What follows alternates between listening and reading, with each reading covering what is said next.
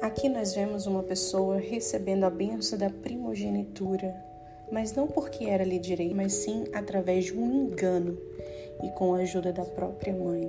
Hoje, na minha reflexão, eu só quero deixar uma pergunta para você: até que ponto uma mãe pode ir? Até que ponto vale a pena uma mãe ir em prol de um filho? Nessa passagem, a Rebeca ela enganou seu próprio marido e o seu outro filho em benefício de um outro filho.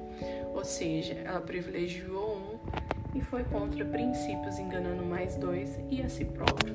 Até que ponto uma mãe pode fazer de tudo para ir por amor ao filho?